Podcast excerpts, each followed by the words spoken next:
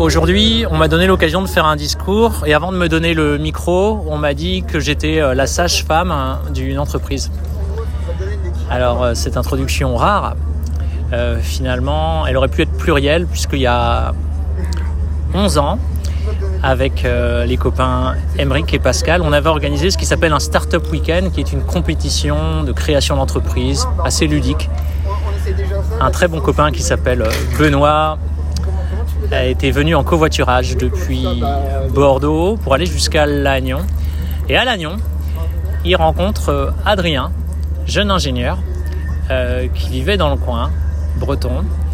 Et ensemble, ils allaient devenir les associés de Yescapa, les associés fondateurs d'une société internet qui permet de louer des camping-cars, des fourgons aménagés entre particuliers.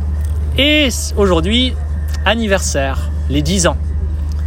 Alors Benoît m'a dit viens, viens, c'est les 10 ans, il faut absolument que tu viennes, hein. tu fais partie de l'histoire, hein, puisque tu étais la sage-femme, tu étais l'entremetteur, tu étais la personne hein, euh, finalement qui a permis notre rencontre.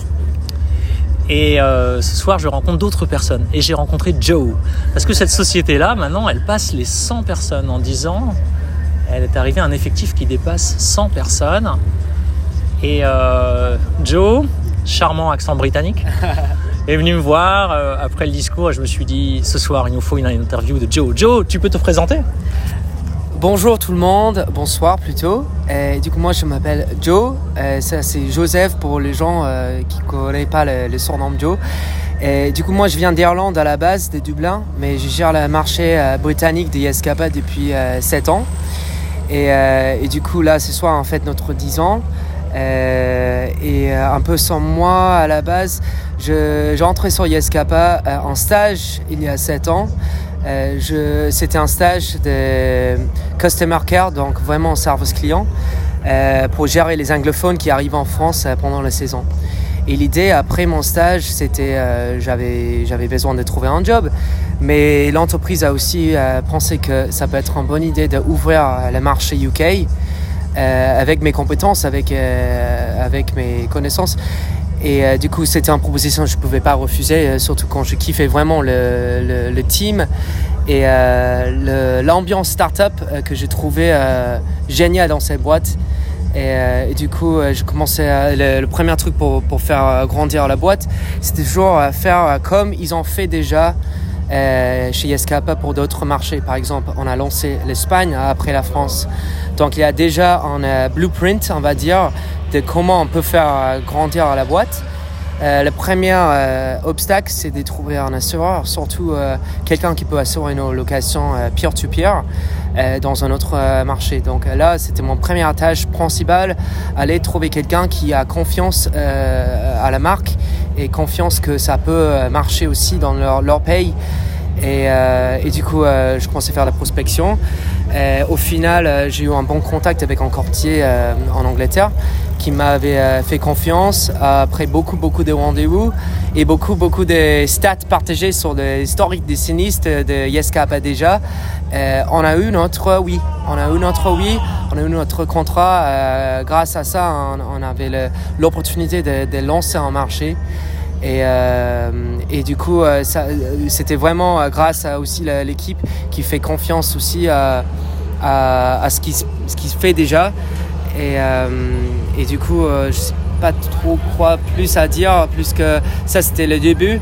Et euh, le, suite était vraiment de, faire connaître la marque là-bas, faire grandir le site, créer plus de trafic, construire un team derrière moi. Du coup, moi, je suis manager, mais aujourd'hui j'ai un team qui gère les services clients par exemple et, euh, vraiment garder un côté natif aussi, euh, qu'ils ont l'air quand ils nous parlent, ils ont l'impression qu'ils se parlent avec euh, quelqu'un euh, pas loin de chez eux et que la boîte a, l'impression d'être en boîte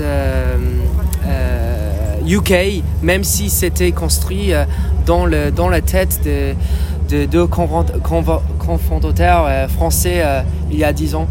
Et qu'est-ce que ça fait de travailler avec euh, d'autres nationalités? Il y a quelles autres nationalités dans l'entreprise?